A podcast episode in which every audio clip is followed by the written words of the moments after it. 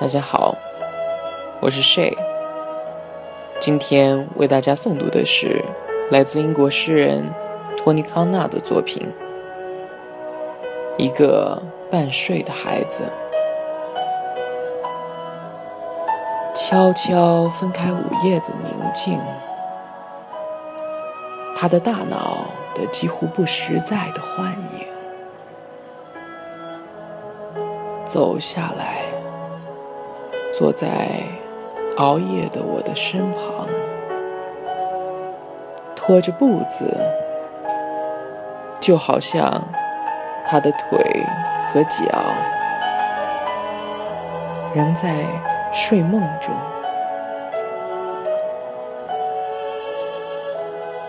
在一只凳子上，盯视着火苗，他的替身来回晃动。火苗点燃了他小梅粒般的眼睛，透过一个个小头回望他，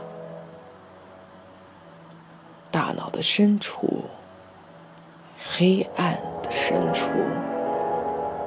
我问：是什么弄醒了他？他说：一只狼。梦见了我。